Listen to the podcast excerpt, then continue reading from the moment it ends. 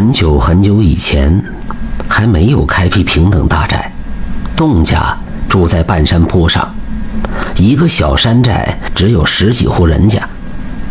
有个小山寨里有一个后生，名叫布卡，娶了个妻子，名叫裴冠。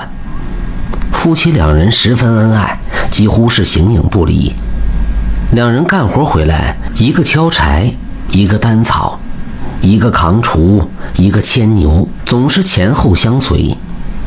这裴冠长得十分美丽，夫妻两人过桥时，河里的鱼儿也羡慕地跃出水面来看他们。有一天早晨，河水突然猛涨，布卡夫妇急着去西山干活，也顾不了许多，同往寨前的小木桥走去。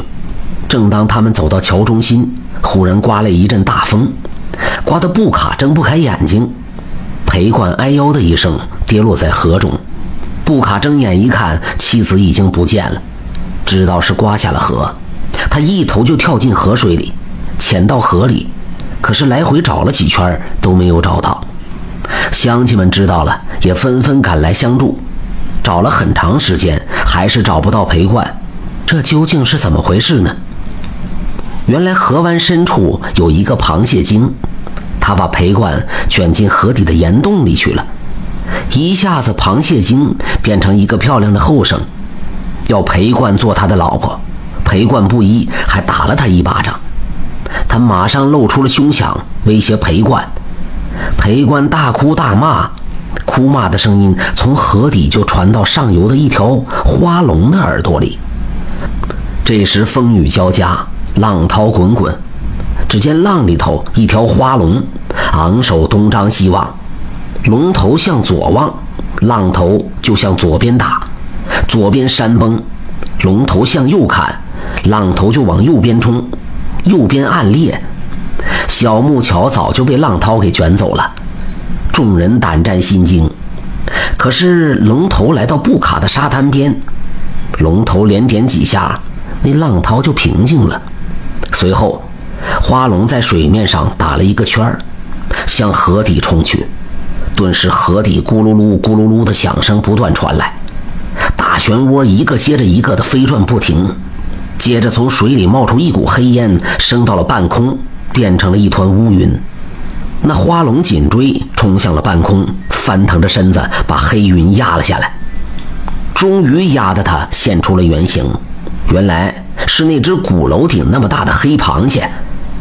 黑螃蟹慌慌张张地逃跑，爬到了悬崖三丈高。花龙下水里翻了个跟头，龙尾一摆，又把那螃蟹给扫了下来。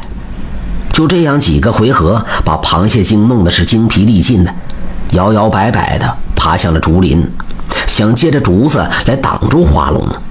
可是花龙一跃而起，张口喷水，喷得竹林一片片倒下去，螃蟹又跌落河中。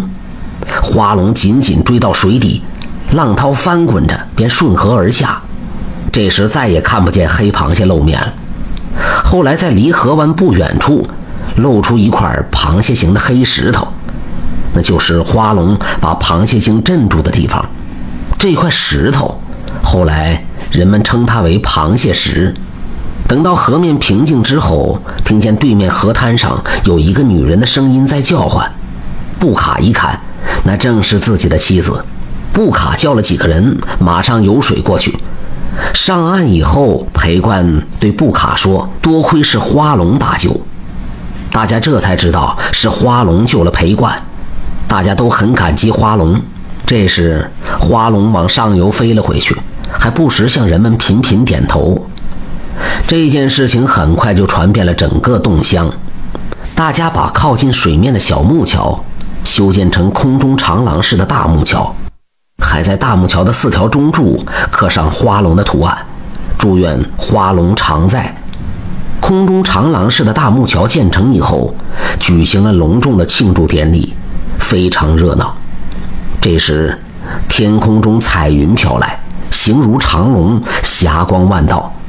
众人细看时，正是花龙回来看望大家。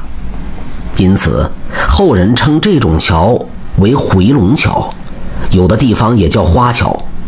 又因桥上能避风躲雨，所以又叫风雨桥。感谢收听名城故事会，喜欢听故事的朋友，那就点个关注吧。